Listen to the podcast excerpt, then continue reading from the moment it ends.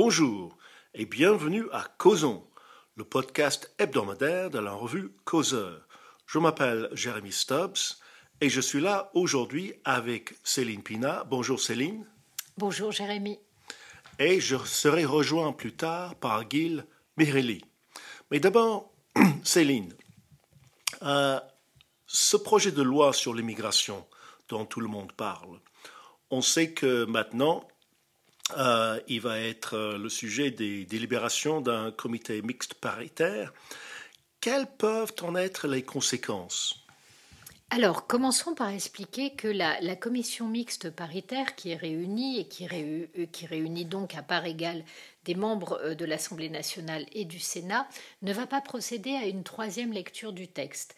Ses capacités d'amendement ou d'intervention sur le texte sont réduites. Autrement dit, elle a le choix entre le texte du Sénat qui a été voté et euh, rien du côté de l'Assemblée nationale, puisque euh, ne sait, rien n'a été voté. Donc, euh, elle peut bien entendu choisir, par exemple, de supprimer des articles, envisager éventuellement des réécritures de certains articles, mais sa marge de manœuvre n'est pas énorme.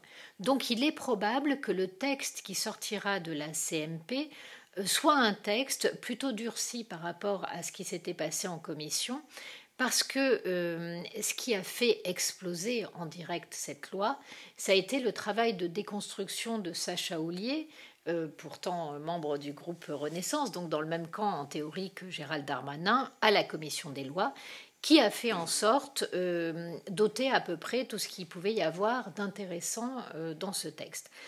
Pourquoi Sacha Houlier a-t-il fait cela? Tout simplement parce que ce que n'a pas mesuré Macron, c'est qu'on était réellement dans un process qui rappelle euh, ce qui s'est passé pour euh, Hollande au moment de la crise des frondeurs. Autrement dit, il a euh, sur son aile gauche un certain nombre de gens qui viennent du PS pour qui réguler l'immigration, c'est mal.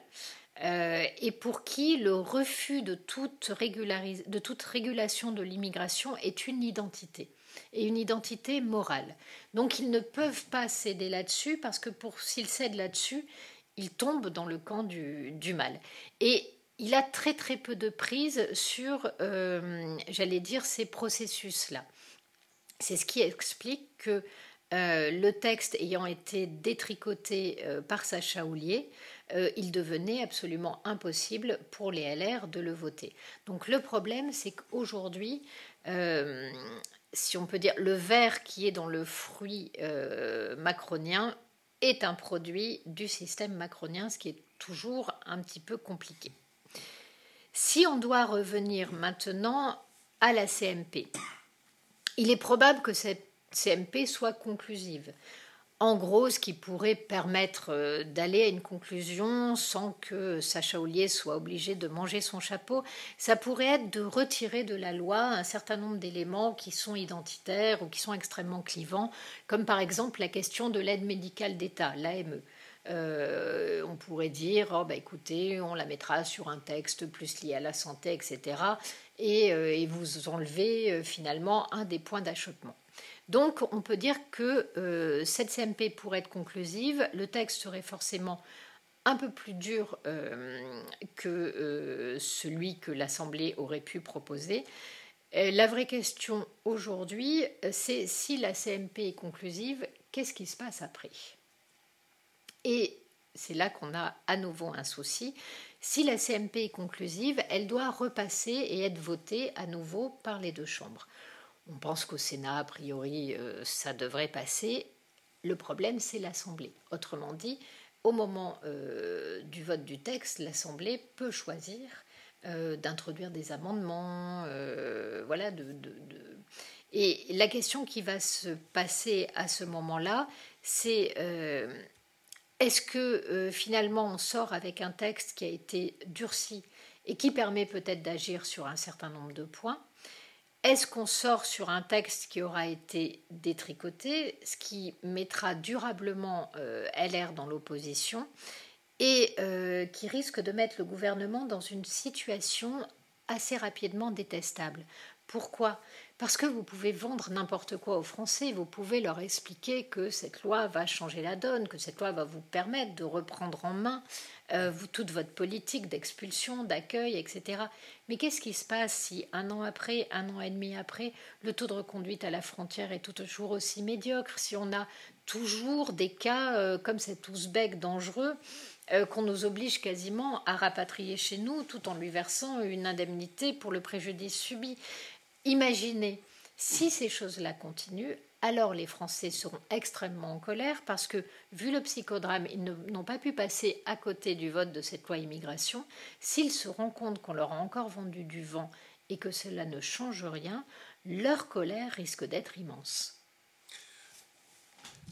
Et donc, euh, quelles seront les conséquences possibles pour certaines personnalités de marque, comme par exemple euh, M. Darmanin Eh bien, euh, Gérald Darmanin est peut-être en train de faire la même erreur que Manuel Valls. dans le cas de Manuel Valls, il y a eu à un moment donné une loyauté trop grande face à un président qui, franchement, euh, ne le respectait pas euh, comme il aurait dû l'être. Mais à l'époque, on sortait aussi d'une période d'attentats extrêmement violente et je pense que pour un politique, avoir le sentiment de déserter quand le pays est sous la mitraille euh, peut être très compliqué. Et c'est probablement ce qui a fait que Manuel Valls n'a pas rompu, alors que franchement, avec toutes les avanies qu'il subissait, tout le monde aurait compris qu'à un moment donné, il laisse François Hollande dans sa panade. Ce n'est pas le cas pour Gérald Darmanin. Aujourd'hui, la France est certes victime euh, d'attaques au couteau euh, récurrentes, mais on n'est pas dans une situation aussi violente qu'à la sortie des attentats de, Paris notamment. Donc, euh, si j'étais Gérald Darmanin et que j'avais envie d'un destin présidentiel, je romprais sur une question comme ça. Pourquoi? Parce qu'il est évident que euh, Emmanuel Macron n'aura pas les moyens de faire sa politique et que euh, Renaissance n'a pas réussi à passer le cap de constitution d'un parti. Pour l'instant, c'est un fan club. Le problème du fan club, c'est que vous n'amenez les gens à dépasser leurs identités de départ que dans le travail sur le projet commun. C'est parce que vous avez des objectifs qui vous dépassent que vous allez dépasser tous vos particularismes pour travailler ensemble et créer un collectif. Là, c'est absolument impossible. C'est-à-dire que euh, Sacha Houlier est avant tout un socialiste euh, euh, classique. quelqu'un qui n'a pas travaillé depuis des années, qui n'a pas de vision du monde, mais qui a une vision moraliste dans lequel il faut être pour l'immigration, sinon on est le mal, euh, il faut être féministe tout en ne s'exprimant pas sur les Iraniennes ou sur le viol euh, des femmes juives, parce que vous comprenez, ça peut être clivant. Enfin, voilà, ce sont des, gens qui, à la fin, euh, ne proposent rien au pays, sont uniquement dans des postures morales et encore pas extrêmement bien argumentés, mais sont des gens qui font de ces postures morales euh, une limite identitaire impossible à dépasser. Et donc qui sont prêts à tout faire éclater, comme l'ont fait les frondeurs, qui ont scié la branche sur laquelle ils étaient assis. Et ça, euh, je pense que Emmanuel Macron ne peut pas euh, l'oublier. Et dans la vie, vous êtes toujours entre les mains du plus cinglé. Pourquoi? Parce que le plus fou, c'est celui qui ira bien plus loin que là où vous, vous êtes capable d'aller.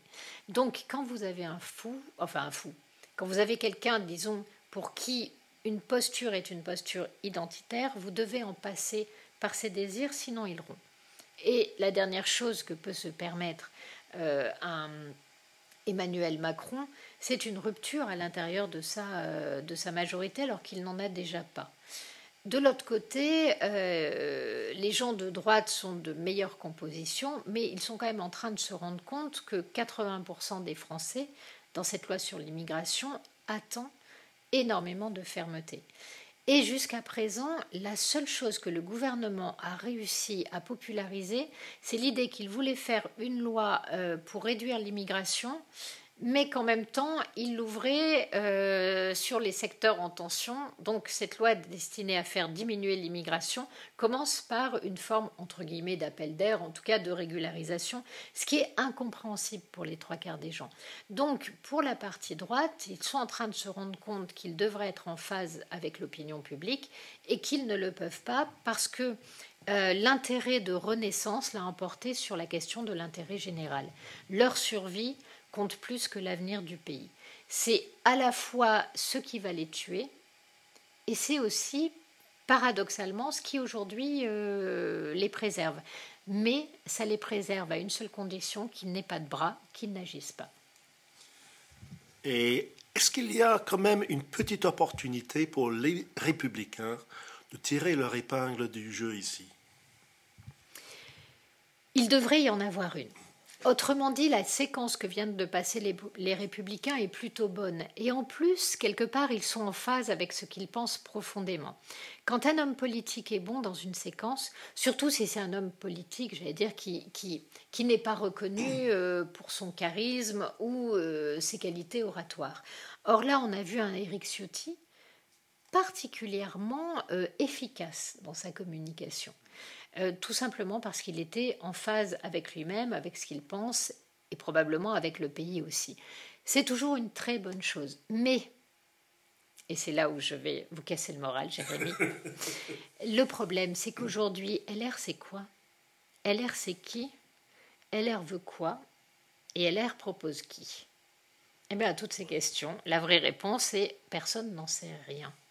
Donc, vous avez un problème d'incarnation, un problème de définition et un problème de stratégie.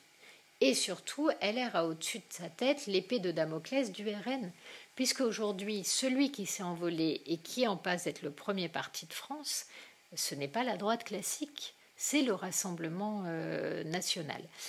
On pourrait dire que LR a une chance, c'est-à-dire que quand un grand parti comme le parti présidentiel n'est qu'un fan club, le jour où l'idole est destituée ou s'en va, et il suffit qu'elle s'en aille pour qu'elle n'ait plus d'effet dans le, cercle dans lequel elle agissait, euh, en fait, le parti, j'allais dire, se, dépecera de l'intérieur. Il n'y a rien de commun entre un Sacha Houlier euh, et un certain nombre de, de, leaders venant de la droite. Donc ce parti va éclater, c'est couru. La question, c'est éclatera-t-il avant que LR ne s'effondre? On a euh, LR en tout cas a un vrai souci. Euh, je discutais il y a pas très longtemps euh, et dans un coin assez retiré de la France avec des gens qui sont des militants LR. Et je leur disais tout le bien que je pensais parce que c'est réel. Je trouve que le leader des LR aux, communautés européennes, François-Xavier Bellamy, est un homme brillantissime.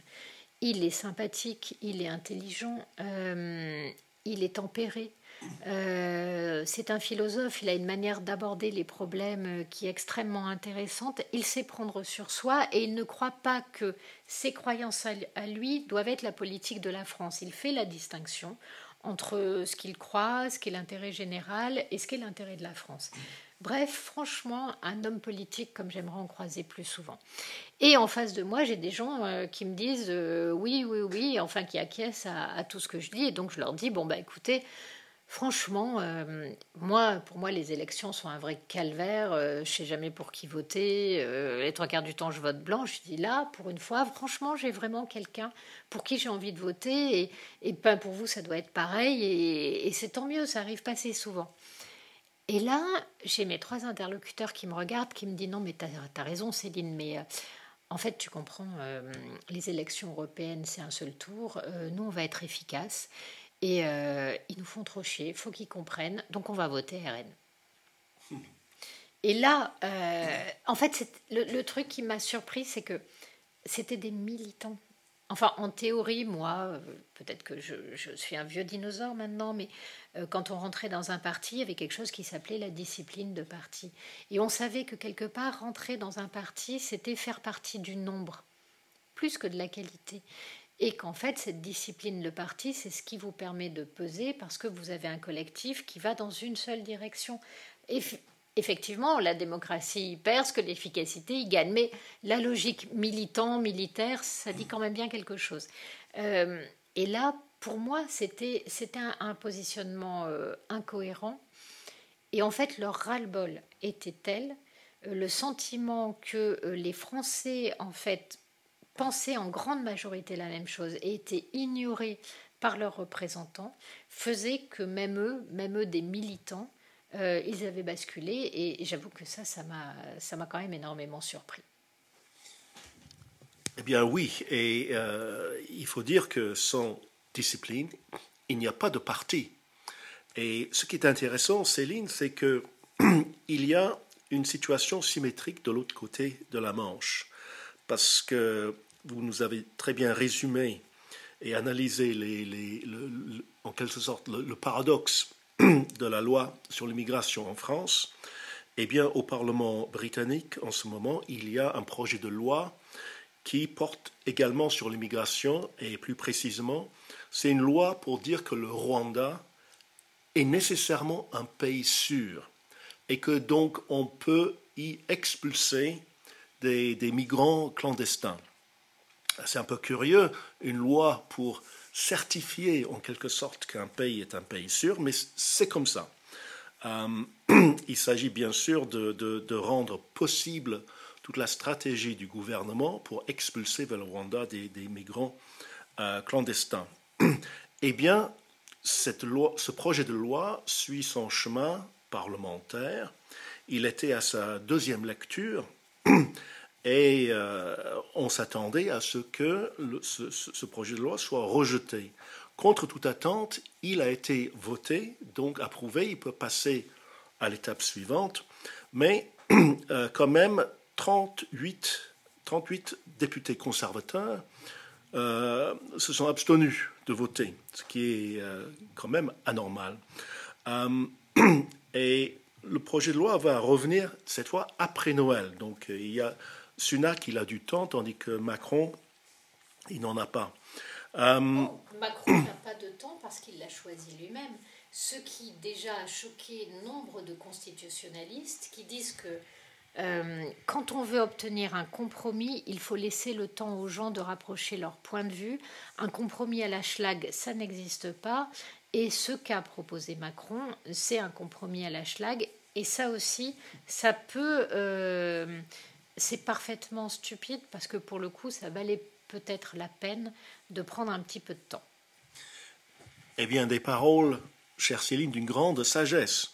Euh, je ne sais pas si euh, Rishi Sunak a plus de sagesse qu'Emmanuel Macron, mais c'est possible, c'est possible. En tout cas, il a le même problème parce que dans son propre parti, qui a une large majorité quand même, il a sa gauche qui trouve que ce projet de loi est, trop strict, trop sévère, et sa droite qui trouve que ce projet de loi est trop faible, trop mou.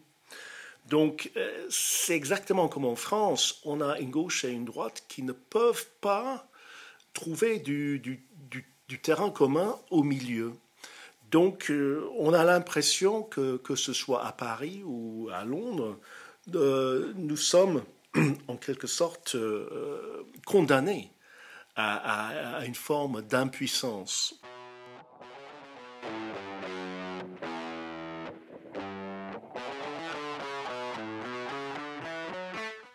Céline, je pense que vous vouliez revenir sur les détails de la procédure euh, de la commission mixte paritaire. Oui, parce que j'ai eu le sentiment de n'avoir pas été euh, assez clair. En fait, c'est sur la fin de, cette procédure. Autrement dit, vous avez deux cas. Premier cas, la CMP est conclusive. Autrement dit, vous avez réussi à rapprocher les points de vue du Sénat et de l'Assemblée nationale. Et à ce moment-là, le texte issu de cette négociation doit être voté tel quel par l'Assemblée nationale et par le Sénat. Ils n'ont pas euh, le droit d'y apporter un quelconque changement. Mais si la CMP n'est pas conclusive, autrement dit, euh, bah, ils n'arrivent pas à se mettre d'accord, euh, le texte du Sénat est jugé trop dur et l'Assemblée nationale ne l'accepte pas, à ce moment-là, le texte tel qu'il est, donc le texte sénatorial, est renvoyé à l'Assemblée nationale qui a le dernier mot. Donc il n'y aura plus de navette, c'est le texte que va voter l'Assemblée qui s'imposera. Et imaginez que suite à cela, le texte soit complètement déconstruit, puisque c'est la volonté du président de la commission des lois, Sacha Ollier à ce moment-là, euh, la droite se sentira complètement lésée, les Français euh, se sentiront trahis et on aura très rapidement une situation d'impuissance euh, du gouvernement qui sera incapable de répondre aux attentes légitimes des Français en matière d'expulsion, etc., etc. Et c'est là qu'on se retrouve avec une crise politique encore plus renforcée. Voilà, j'avais l'impression que sur le détail de procédure, j'avais été ambigu, euh, peu clair, euh, voire peut-être euh, j'aurais pu induire des gens en erreur. Je souhaitais rectifier. Merci Jérémy. Merci Céline. Et je suis là maintenant avec Gil Mirelli. Gil, l'Ukraine et Israël ont tous les deux besoin du soutien de leur grand allié, les États-Unis. Mais après la visite de Zelensky à Washington, l'Ukraine a trouvé que le renouvellement du soutien financier américain est loin d'aller de soi et Israël subit une certaine pression de la part de Joe Biden pour réduire le nombre des victimes civiles au Gaza. La relation avec le grand allié ne semble pas toujours être facile. Oui, il semblerait que tous les chemins mènent à Washington en ce moment. Euh, et c'est vrai aussi que le président, l'administration Biden a pris la décision stratégique euh, de mettre euh, l'aide à Israël, à Taïwan et à, l'Ukraine dans, le même, euh, dans le même package qui est euh, aujourd'hui bloqué pour des raisons politiques. Juste pour rappeler, il y a probablement une majorité pour débloquer la situation si la Maison Blanche, si les démocrates acceptent de durcir la politique migratoire. On ne va pas entrer dans le détail, mais globalement, la négociation est euh, on vous donne de l'argent pour aider Israël, euh, l'Ukraine et aussi le Taïwan. Euh, si vous, comme en, France, vous, allez à pas vers nous sur les lois, sur la loi sur l'immigration et la barrière avec le Mexique, etc., etc. Donc effectivement, on est suspendu à ce qui va se passer entre la Maison Blanche et la colline du Capitole euh, à Washington. Euh, je ne peux pas faire une estimation, mais il me semble que les choses vont se débloquer probablement vers la fin de l'année ou euh, en janvier. Mais le fait le plus important dans cette dimension-là de la, de l'arène géopolitique c'est que l'ombre de Trump euh, est déjà euh, obscurcie, disons, déjà, euh, ou illumine pour d'autres, l'horizon politique non seulement des États-Unis, mais de, de système géopolitique tout entier. Euh, c'est pas difficile de, de, comprendre que, par exemple, la majorité israélienne aujourd'hui euh, qui va bientôt euh, être face à la question des euh, élections anticipées, avec, selon les sondages, c'est une majorité qui est en très grande difficulté. et donc, on voit très bien la tentation de gagner du temps pour voir qui va gagner novembre 2024. Et peut-être, si c'est Trump, euh, gagner encore plus de temps et voir si euh, dans 13 mois, c'est-à-dire euh, le 20 janvier 2025, il y aura un, président qui peut renverser la table, tout changer. Et, donc, rien que sur la guerre à Gaza, les calendriers politiques américains court terme, c'est-à-dire débloquer les budgets, mais aussi plus long terme, les jours d'après, évidemment, ce ne sera pas la même euh, vision du jour d'après de, Blinken-Biden que de Trump et je ne sais pas qui euh, va être nommé euh, au département d'État en, 2025 si, si, le si il est nommé s'il est le candidat républicain et si effectivement il gagne les élections, on sait que c'est jamais gagné d'avant, qu'il y a encore beaucoup de temps et que tout peut arriver. et comme presque tout est arrivé déjà par les passés. Et Vladimir Poutine semble avoir le vent en poupe en ce moment. Il fait une, grande conférence euh, de presse quasi euh, triomphale.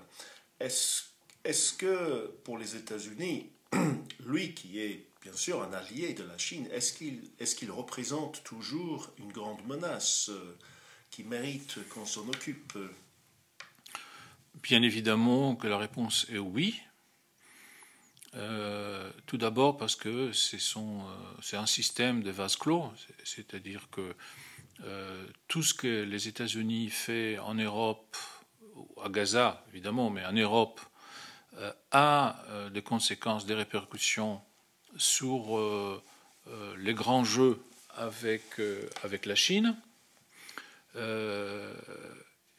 évidemment, même, même si on revient encore euh, sur le fait que Biden a décidé de mettre ensemble les soutiens à Taïwan, Israël et l'Ukraine ensemble dans le même package. On voit que du point de vue des États-Unis, euh, nous sommes dans une logique de guerre froide avec euh, un adversaire presque un ennemi. C'est pas un ennemi pour le moment la Russie, mais c'est un adversaire presque ennemi, euh, qui est un problème immédiat, euh, un problème euh, assez dangereux, mais derrière, on voit qu'il y a aussi la Chine, qui pour le moment essaye de maîtriser les tensions. le président Xi était aux États-Unis il n'y a pas longtemps. Donc les, canaux euh, sont ouverts, euh, les tensions restent fortes, mais euh, pour le moment, au moins, la Chine ne joue pas, ne première violent dans les, ni dans la crise, elle, est présente évidemment, mais ni dans la crise en Ukraine, ni dans la crise au Moyen-Orient. Les Chinois n'essayent pas de jouer un rôle plus important, d'aller vers le devant de la scène. Euh, donc, comme toujours dans la vie, il y a des problèmes importants, il y a des problèmes urgents, euh, il y a des nuisances, euh, et il faut gérer tout ça en même temps avec un calendrier politique, avec aussi une dimension, en dimension économique, gérer aussi le, problème d'énergie, rééquilibrer les systèmes. Euh, donc c'est un, un, jeu d'équilibre assez compliqué. On voit que les Américains euh, ne sont pas très vite en guerre. Euh, rappelons qu'ils ne voulaient pas vraiment de la guerre en, Ukraine parce qu'ils étaient assez certains qu'il allait y avoir une guerre, mais aussi que les Ukrainiens allaient la perdre. Et donc il n'avait aucun intérêt de, de pousser euh, euh, les Russes à la, faute comme certains le croient, parce que je ne vois pas l'intérêt des Américains, dont le spécialiste disait que l'Ukraine ne pourra pas tenir plus que quelques semaines face, face aux États-Unis, face, face à la Russie, de, pousser, de pousser au crime. Et donc, ils ne voulaient pas de cette guerre. Euh, évidemment, ils ne voulaient pas d'une guerre au Moyen-Orient. Euh, on voit euh, notamment leur traitement de, des autres crises au Moyen-Orient. Euh, leurs troupes et leurs intérêts sont visés presque toutes les semaines, ce soit Syrie, en Irak, et leurs réponses sont très mesurées, très restreintes. On voit que pour ce qui concerne une crise qui est très important, avec des implications euh, euh, géostratégiques euh, immenses. c'est la crise qui s'est nous au Yémen et dans le, détroit de Bab el-Mandab. Rappelons juste que c'est pas uniquement qu'à peu près 10% de pétrole est acheminé par Bab el-Mandab. mais que le trafic maritime par le canal de Suez est un pilier économique et politique de, de, l'Égypte. Et si c'est trop cher ou trop risqué de passer par Bab el-Mandeb, donc euh, les gens vont pas passer ni de sud vers le nord, ni de nord vers le sud, et, ça pourrait euh, déstabiliser, euh, déstabiliser l'Égypte. Je ne parle pas de, la Jordanie, etc. C'est grave, mais c'est surtout le problème avec, avec l'Égypte. Donc on voit que les enjeux sont énormes, et les Américains ne se précipitent pas d'envoyer leurs bombardiers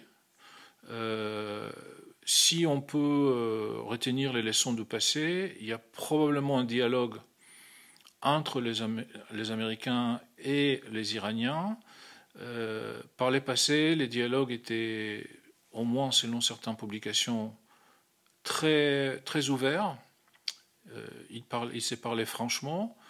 les Iraniens disaient des choses comme, écoutez, on est obligé de réagir, mais on va réagir en tel à tel jour, donc essayer d'être à l'abri pour qu'on puisse à la fois agir et ne pas causer trop de dégâts pour ne pas euh, laisser le contrôle de, l'escalade.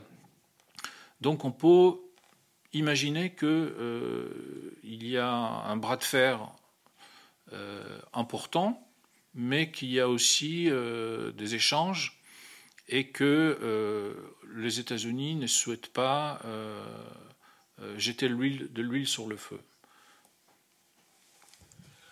Merci Gil. Merci pour ce résumé aussi complet que succinct. Merci aussi à nos auditeurs. À la semaine prochaine pour un autre épisode de Causons, le podcast hebdomadaire de la revue Causeur.